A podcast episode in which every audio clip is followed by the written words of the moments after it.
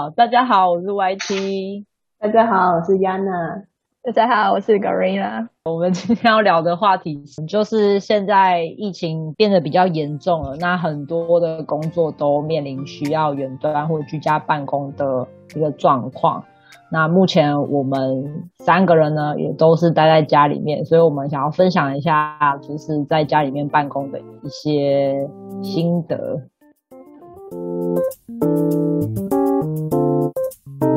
今天讨论的议题，其实是我一直很想要尝试的工作方式啊。因为之前都是受到表姐的影响，她的工作是接案写稿，然后可以一边在家顾小孩。所以其实，在大学的时候，我就希望可以朝这样的工作形式努力。在台北设计的工作比较多，所以毕业之后一直留在北部工作。公司内部沟通都是用线上的软体，然后专案开发的文件啊，跟设计图也都是在云端上面。然后其实我在两年前就有跟老板提过远距办公的这件事情，然后觉得说如果可以远距的话，我就可以回高雄一边陪伴家人，然后一边工作。可是因为当时老板觉得说办公室的氛围沟通会比较有效率，然后临时有问题的话，就是可以直接在办公室找到人，他会比较安心，所以就没有实施这样子的计划。然后没有想到现在会在疫情的状况之下发生。不过我们是从年初就慢慢练习远端，从一周自由安排两天开始。亚娜算是真的比较早，因为我自己对于这件事情其实是这一阵子开始研究区块链啊、比特币，都会看比较多海外的啊，尤其是美国那边的一些讯息。那加上说他们其实前一阵子新冠就已经非常严重了，所以。其实，在那一些，比如说 Twitter 啊，或者是新闻上，你看到一些就是币圈的 KOL 他们的及时的讯息，你就会知道他们是必须要在待在家里面的。那那个时候，我就比较有感觉，是说，虽然说我们台湾疫情，呃，前一阵子都是控制的很好，但势必有可能会发生。就是我们会跟上国际的那种脚步，而且我们在尝试网络创业的过程，又有认识那个 YouTuber 小船嘛？对，那小船他就是典型的所谓的数位游民。我第一次听到这个名词的时候，真的是。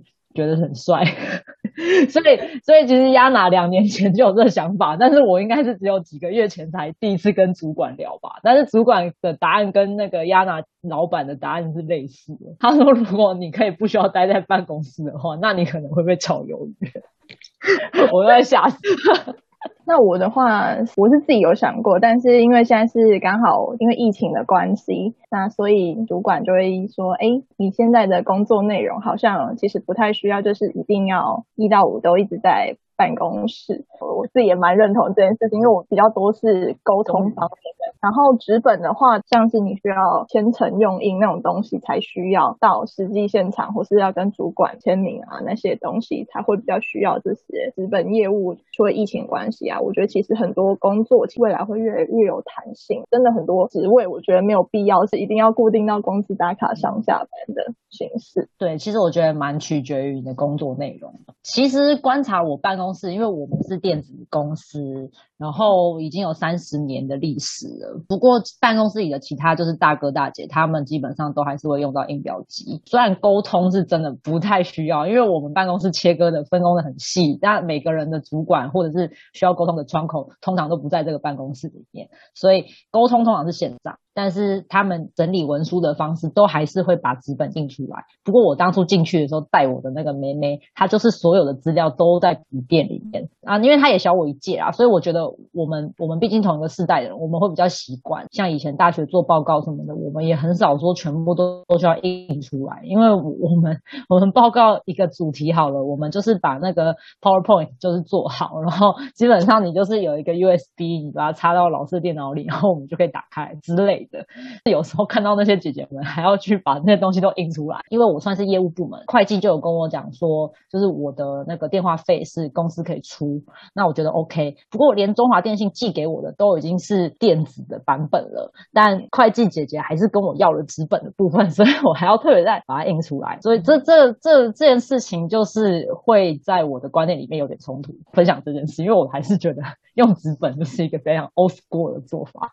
我就觉得保险公司。司很厉害，好几年前他们所有的保单什么东西全部都线上化。Gorilla，那你这样子，你是现在每一周还是要固定的时间进办公室吗？主管想要找我去聊聊的时候，我还是得进喝茶，呃，就是看主管的心情。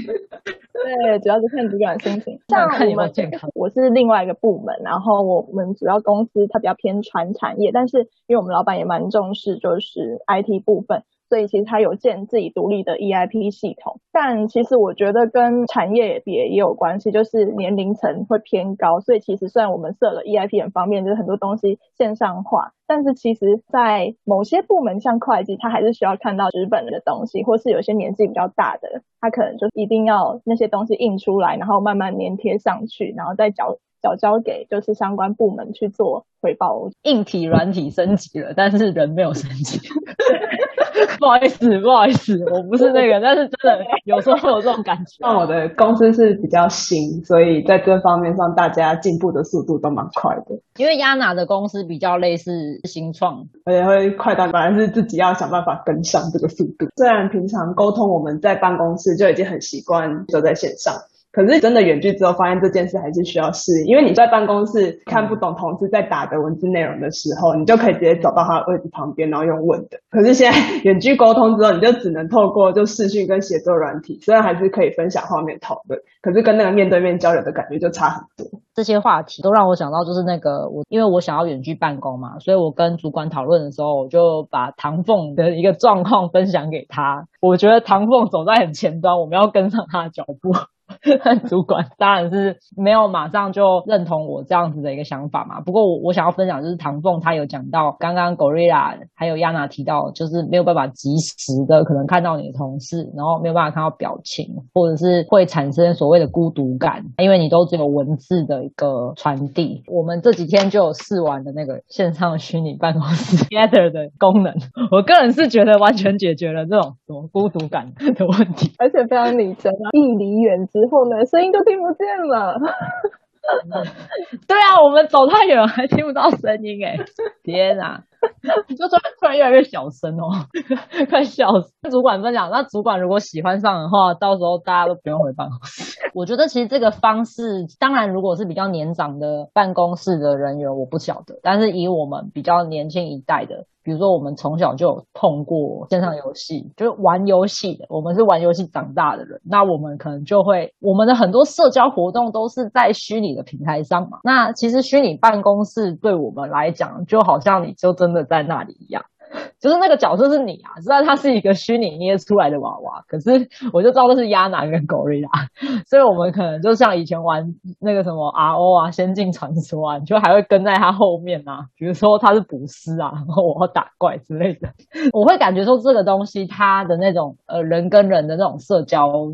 感还是存在啊。重点是它还有很多小游戏，我真的觉得我很意外，它有狼人杀的游戏在里面。我觉得俄罗斯方块这种等级的就这样，但是有狼人杀的游戏，我真的很想找时间跟大家玩，因为它最基本人数是要三个人。格瑞拉表示，只有一个人在办公室里的时候也玩不起来。对，有一阵子我们办公室很流行狼人杀，就看到大家中午都在玩，好扯。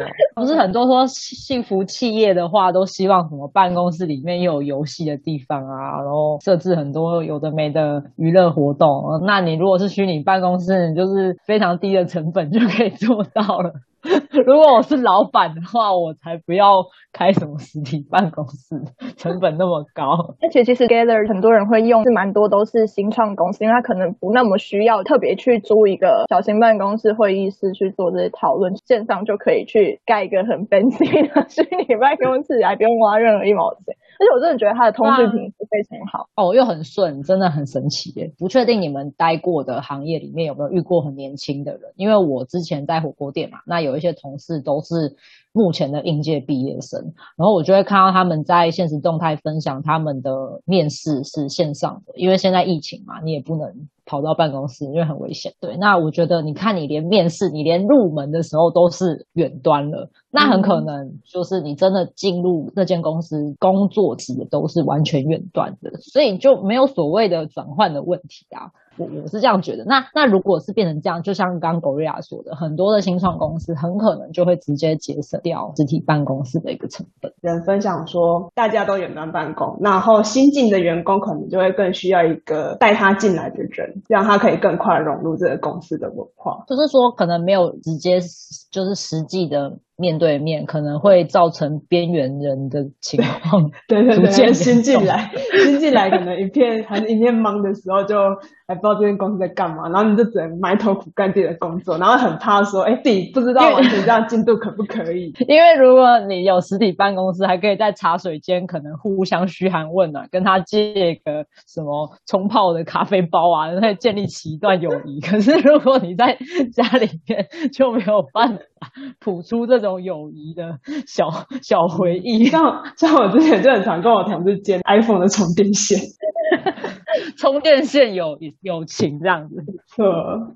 然后现在远距的管理跟同事之间的交流就比较少，可能你除了开会或者是你有什么问题可以讨论，你会直接去问同事之外，跟同事之间的闲聊就减少了很。多，大家习惯用的软体不一样，然后有的会就是特别真的开了一个讲干话的频道，然后就让大家可以在里面打屁聊天。我刚还想到，就是除了这个部分啊，我们今天也想要讨论是，所以居家办公到底或是远端办公会不会影响我们的工作效率？Gloria 可以先分享。我觉得其实不会，因为就我来说，我觉得自己算是自律性蛮高的人，这样讲好吗？然后，而且你可以很有自信，你拍胸脯。我平常本来七点起床，现在我十点起床，但是我三个小时就跑进。哎，我我现在我觉得居家办公最大的好处就是省下很多通勤的时间。就是虽然我一样每天六点起床，但是我就可以有多一点时间，让自己的情绪先调整到要正式上班的状态，就是。八点我一定会坐在电脑前面，然后我就开始我的番茄时钟。我在网络上找到番茄时钟，它是有 to do list，所以我会先思考完我今天一整天要完成的东西，然后我就会一边设那个番茄时钟，每工作二十五分钟，然后休息五到十分钟，都是比较适合我的 tempo。很喜欢看那种代办事项一个一个被完成的感觉，我对我来居家办公是比较加分的一个选项。嗯，感觉对你的体力吧，体力上，比如说你通勤，你到了公司，其实你已经先消耗了一部分的 HP，血槽已经先下降了大概两成这样。真的，像我通勤时间就是要四十几分钟，我就觉得它蛮多的。而且你看，就是居家办公可以省油钱呐，真的就可以让自己集中力非常的专注。因为其实，在办公室好处，第一个好处是说，虽然可以跟同事闲聊，随时掌握对方的进度，你就可能起身就可以去跟他聊一下，说现在工作进度怎么样。但是其实说实在，还蛮时间会被切的蛮零碎的啦，我觉得反而会分心就对了。嗯，对啊，我也遇过办公室有人突然打翻东西啊，就是那种自己的冥想被打断啊，没有啦，就事情做完了再发呆冥。想冥想被打断，开玩笑。你讲到东西打翻，我是因为公司有零食，然后有时候外面在消毒，就叫墙就会出没，然后客服部的人就会很惊恐的尖叫，被压下嗯，激励同事的好感情时刻来了。不行，我也会怕。一阵混乱。对我们办公室之前还出现过老鼠，好小小的那种田鼠啊，不是很大只黑色的那一只。因为它其实是待在那边好几天的。某一天的下午，同事终于在后面的柜子看到它跑出来，就实际在上班时间看到它。下午茶的时间点，就看到老板啊，然后跟同事们就大家一直在捕捉那只老鼠。就是类似料理鼠王啊，那他可能是你们的实习生吧，田鼠实习生，偷偷混在办公室里面学东西。接续说我自己居家办公，就我承认我的确是睡到饱，一般而言不能睡那么晚的。你们没有打卡或什么之类的？我们有要回报体温，然后就是九点之前回报，所以我会设一个闹钟，把我的体温回报完之后呢，再回去睡个半小时左右的回笼觉。当然要看啊，因为我们就是那种 routine 嘛，的每个礼拜大概哪一天要做什么事情都是固定的。对，然后我的资料通常都会在礼拜一的下班前才拿到，就变成说我真的要开始处理文书的事情是大概礼拜二跟礼拜三，顶多事情更多的话会卡到礼拜。除非说上一周有一些未完成的杂物，那可能就会礼拜一的时候要去处理。可是因为其他的工作人员也都跟我差不多，就是他们会有一两天或是两三天是固定那个时候特别忙，所以也会变成说，就算我礼拜一很认真的在回复一些邮件，但是他们也可能会因为很忙也没有空理我，所以变成会有一段很无聊的时间。对，这就是 YT 为什么可以上写东西的秘密。如果有人认真的听这个节目，就会知道。又加上因为主管都不在台湾啊，其实大家平常在办公室里面是不会干涉彼此的事情。但是不是所有的职务都像我这样，像采购就很忙，对啊。可是我就不怎么忙。我再讲一下，这样也不要让大家误会，好像是爽缺。就是说，其实我们这个部门呢，少了我。大家就会比较忙，啊，多了一个我，分散掉工作，那就会变成说每个人都变得没有以前那么忙。大概是一个这样的情况，所以我呢算是运气非常好。我如果没有我，他们就会炸掉。以前你没有在这种职位的时候，他们常加班吗？不至于到加班啦，就是大家都是非常准时的上下班时间，只是说他们手头上的事情就会积的很多。这样，我现在手上的客户就是四间嘛。我的前辈他大概半年前的时候有把手上的两间给我，但是他手上其实还有更多。比如说他如果一次要处理八个客户哈，可能就会太太多太琐碎。因为同时又要接订单，然后又要又要安排出货，然后中间如果客户有一些疑难杂症，又会来问你，对，所以那可能就会很容易混乱，所以就是会把一些不那么复杂的客户交接给我。像我的状况的话，有一个职位是 PM，就是专案管理的人，他们负责分配设计师跟工程师之间的工作。我是觉得在排程很明确的状况之下，跟频繁的沟通，自己的效率并没有因为这样而受到影响。可能像礼拜二我们组内有会议，那礼拜四的时候又要交代一下你这礼拜到底做了什么，你就还是会让自己在一个一定的进度上。但是因为我有养猫啊，早上的一个仪式最重要一件事就是要先把猫咪关好。不过我不得不说，省去通勤的时间真的会感觉差很多哎。因为像我这样子就只剩下了大概快两个小时的通勤时间吧，就搬家后。我也差不多，我是一个半啊。时间的水机，唉。这种时间的复利，比如说你搭公车，那假设你那条线的人没有那么多，你还可以坐在位置上，可能看看书啊，或者是运用零碎时间。但基本上要么就是人挤人，不然就是像我们这种骑机车的，骑机车。就很危险啊！听听 podcast 什么的，我是会这样做啊，但是很危险，大家不要这样好吗？我觉得也还好，有时候我会骑到有点想睡觉，我是会不小心眯一下那种，太危险了！你的确很危险，好害怕，因为你骑到后面已经变成一种就是人车合一的状态，所以那个路线我有时候会障碍。我有一次还超过我家的巷子，就是我骑的刚刚在黄神，回过神来时候超过了，但是景色有不太一样，傻眼。其实我们本来办公室上班的时候，本来就固定会开周会。然后我们现在顶多就是从线下变成线上嘛。然后刚才前面其实有提到说，就是面试的部分，因为我待的是基金会，跟公司有点关系。像我也会要跟面试的人线上介绍一下我们基金会在做的哪些活动啊，干嘛干嘛之类的。所以我就觉得其实对我来说影响并不大。哎，你们目前真的是有在现在这个状态，然后招进来的新人吗？目前没有，但是现在都是走线上面试。嗯，对。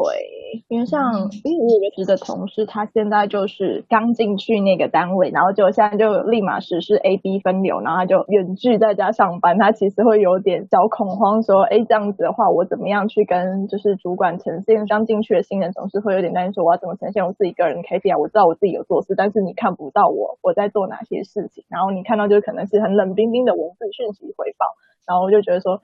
可能会有点担心自己的工作成效没有被肯定之类，好像也是没有错，因为新人他毕竟他还没有一段时间的，可能大家对他的一个信任度，所以他可能也会多多少少会担心吧。你们应该还好，是工作中就比较不会被家里父母之类的中断，有的真的我会被美食中断。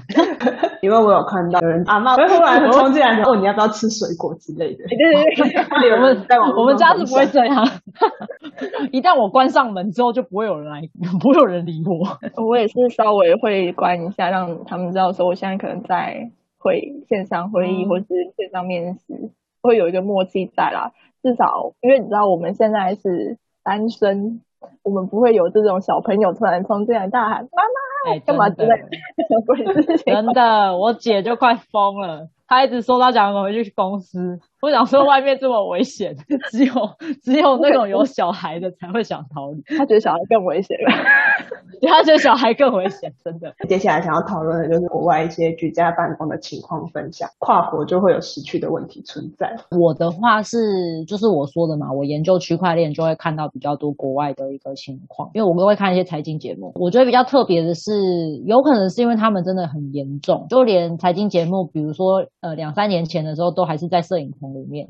那现在你所有看到的财经节目都是就是视窗啊，我的头跟你的头，Yana、Yana、Gorilla、YT 三个人的画面，然后你看他们的居家摆设，我是觉得蛮特别的，因为在台湾，像这一阵子我才看到摄影棚的主播真的戴着口罩在在播报新闻，像美国他们目前新闻是写说他们已经有慢慢的缓和下来了。我今天有在那个群组里面跟你们说，我被吓到，一大早起来的时候我肚子很饿，然后我就突然好想要吃三明治。就是很想吃早餐店里的东西，可是我又不太想要出去买。本来本来又想说要叫外送，可是某个外送平台上面的一间早餐店，我就看到肉蛋吐司，好五十五块，好这五十五块嘛也还可以。但是现在那个某外送平台呢，它的外送价格大概是二十五块到三十九块不等，那五十五块 加三十九块，如果我还想要加一片 cheese，那它就会是一百块。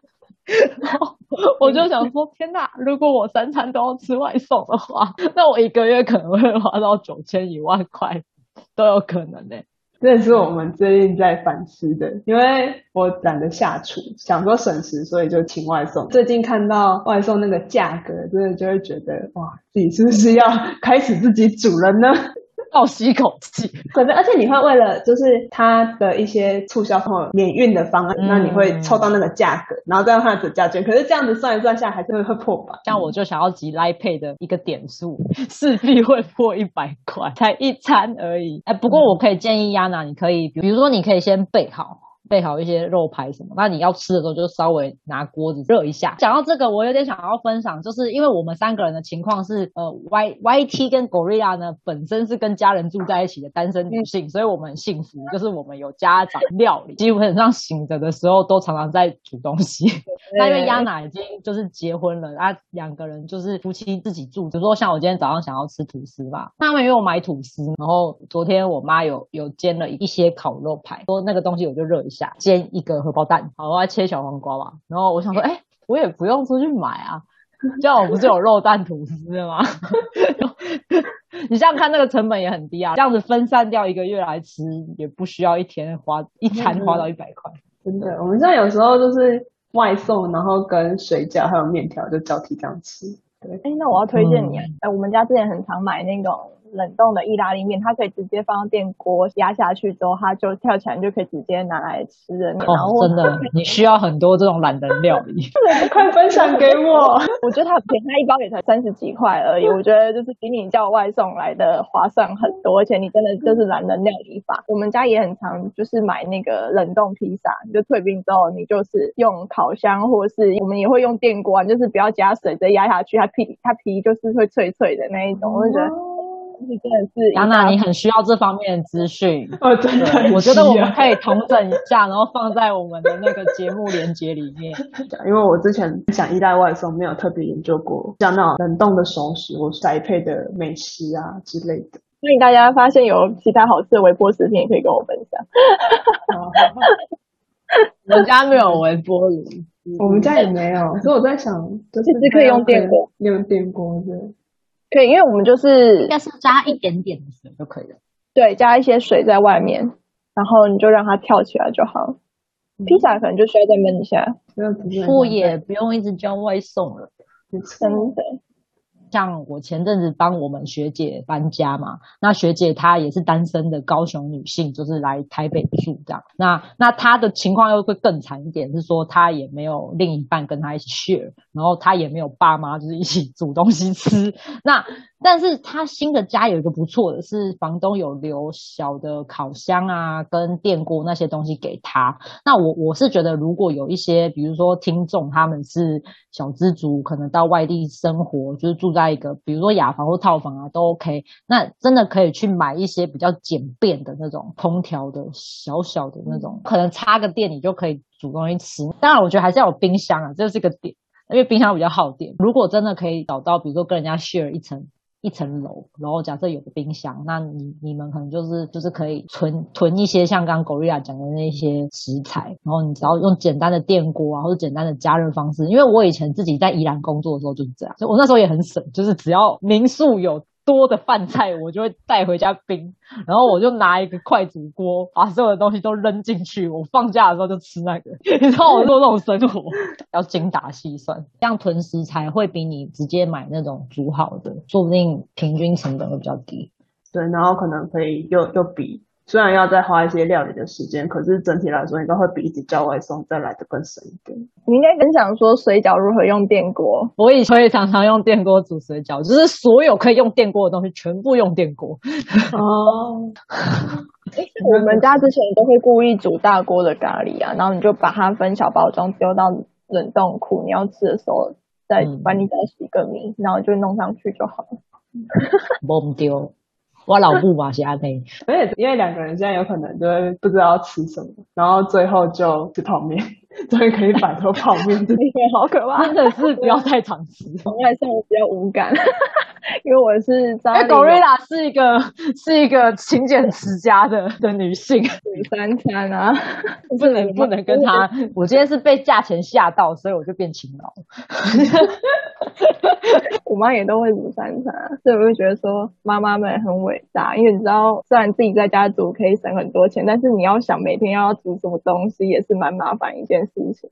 尤其我们还要上班。对，哎，等于是说我们居家上班，其实也不能帮忙做家事之类，因为其实我们还是在处于工作的状态。真的，虽然我会偷偷溜走，就是我会把手机带在旁边，啊，有人找我的话就会打给我。对，没有的。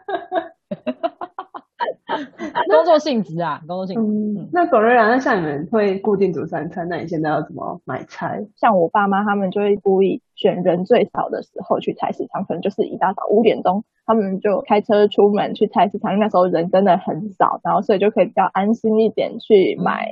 最近很常在看 FB，可能就会看到菜网的广告，那我们就会在上面买肉制品类的东西。不过目前是只有试过肉制品。虽然没有 Gorilla 爸妈那么早起啊，但是因为我们这边有很多菜市场，就是我们会避开。我没有出门哦，当然是我爸妈出门啦。反正如果我怎样，我就叫外送。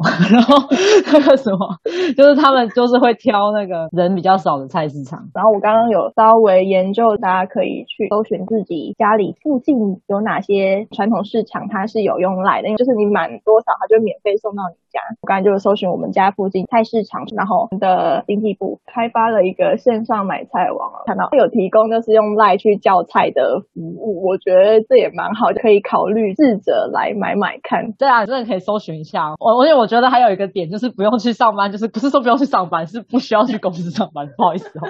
然 后就是那个油钱呐，因为像我这样平均一个月大概也要四五百块的油钱吧，那等于说这四五百块也省下来了，我觉得还不错。不过我有在想说，会不会其实大家电费会成长？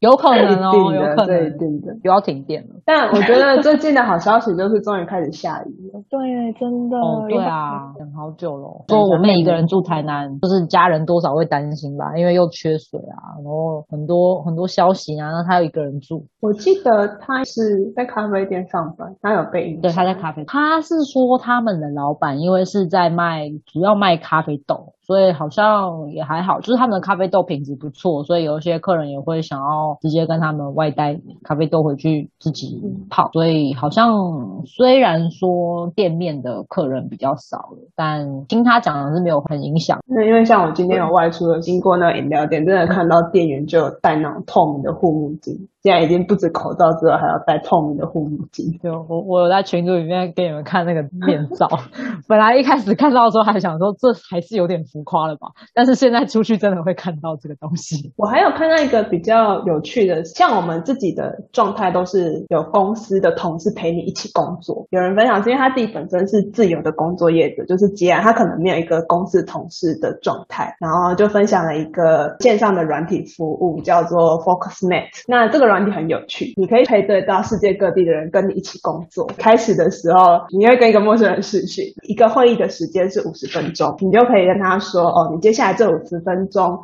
打算要做哪一些事情，然后结束的时候就两个可以就是互相的讨论一下。他他的目的是，因为有时候完成一个任务最困难的地方就是开始，用这种方式取代你一直列计划，然后一直没有去行动。有一个人在旁边，算是也不能说监督嘛，就是说 他好歹跟你讲一下，说哎不要再睡喽，该洗起床哦。你刚刚不是跟我说你要把这个报告写完？好幽默，我一直在想象。朋友在群组里分享，就是他陪伴的同事，因为是一个有小孩的妈妈，那夫妻两个人因为要顾小孩的这件事情产生了一点纷争。但是这这是比较题外话啦。我前一阵子其实跨足了很多领域的知识，就是可能也会去看一些所谓科学家，他们会去讲述古前时代的人类的一个呃互动模式嘛。就是以前最开始是没有家庭的，那女人跟男人通常就是如果有了小孩，呃。女人就会负责把下一代养育下去，那小孩的抚养权是不会轻易给男生的哦。然后男人基本上就是出去狩猎，或者是给聚落的人可能东西吃吧，还是什么的。那男性跟女性其实并没有一个固定的配偶，就变说哦，可能我今天有这个人的小孩，也有可能那个人的小孩，可是女性就是完全专心的顾小孩就好。所以你其实看到现在社会很多感情的问题，我我就觉得一切都可以解释了，因为当时就是在人类最起初的设定，原厂设定就是长这样，所以才会出现说很多什么男生比较花心啊，然后什么女生好像有了小孩之后就会忘记男性的存在啊这些的，其实我都觉得变得很合理，因为我自己在谈感情的过程里，我发现自己的心境也会有类似的变化，因为我们家就是我姐姐年长我比较多，那我从小就是跟我的外甥女啊、我外甥啊玩在一起，所以其实。是，呃，我对小孩接受度是很高的。那你就会觉得说啊，如果我有自己的小孩，那你真的就会忘记所谓的你的另一半哎，因为你会觉得哇，我所有的专注力应该都会在他身上，然后你就会想要看他的一举一动，然后看着他成长。这样虽然自己没有真的有小孩，但如果你跟另一半，尤其是男生讨论的话，男生真的对这种东西绝大多数都是无感。所以到后面我就是认清说，哦，那所以其实我们的原厂设定是这样。如果说将来啦自己有能力的话，那也可以选择自己有有。小孩有下一代，但是不见得一定要绑着另外一个人跟你一起照顾，因为我觉得现在。现在会演变成这样，影片就是有在解释说，后来因为人类社会进入了所谓的农耕时代，那农耕的话，因为它需要比较大量的体力跟劳力，那这部分当然是男性的生理条件是比女性更好的，所以女性呢相对弱势，因为他们没有办法去耕作，就会产生所谓的家庭的机制就会出现，那女性一定要搭配男性，这样子女性才不会就是被这个社会所淘汰。那家庭观出现了之后，又演变到后来工业革命啊，工业时代，所以。又有不同的转变。那到现在工作是就是一台电脑嘛，用手指头点一点，动一动，很多事情就做好了嘛，对不对？然后有机器人嘛。因为 YT 爸爸呢是喜欢一个很喜欢看 Discovery 跟观察社会人类学的一个男子，所以我们之前其实讨论过这个话题。他就有说，其实社会的都市化进步这件事情是有利于女性，不利于男性，所以就会导致说现在很多的呃草食男啊，或者是比较呃男生就比较弱化，因为他在这个社会。的社经地位上，他们其实并没有特别的优势，所以现在你看所谓的女性崛起啊，女权崛起嘛，那男性他们可能在择偶方面就会遇到很大的瓶颈。哦，现在突然好像开始在讲历史哎，反正如果你去反推回来的话，你就会发现其实所有的一切发展到现在这样是很合理的。那当我们理解它的合理性，呃，我现在就比较不会那么常常可能会去批评啊，可能男性怎么样，女性怎么样，因为我觉得这个是一个旧的时代可能留。留存的一些传统观念，但是全球的一个产业链的一个变化，所以会导致我们所谓人跟人的关系也会需要走向一个新的模式吧。哎呀，我这有点像在做某种演讲，有机会再写一篇文章好了，对吧？所以你看，YT 的工作很无聊，然后就突然变成人类学家，不然就是经济学家，就是哇，天，涉猎广泛，我老板傻眼。我刚只是想要分享这个概念，怎么我突然把我之前学的东西很完整的讲出来了？我靠！因为我觉得不要再拿那些旧的的思想一直来自我虐待，就是虐待自己又虐待老公，真的太累了。然后就没有好好的刷 Potato Media，很认真在生产文章，太认真了。然后到时候我现在变三篇呢，我真的很长。我一定要弄成三篇。我我的 Word 档当然是有放图片啊，可是我的 Word 档已经四十页了，很夸张，很夸张吧？我快死了！看，我还以为在写论文呢。我们下次要讨论什么？嗯，要想一下，这还没有想到，因为刚讲完了那么多好玩的东西，好像突然突然脑袋一片空白。先结尾好了，然后大家想要讲啥？好，那我们今天就聊到这边，那下次见喽，拜拜，拜拜。嗯。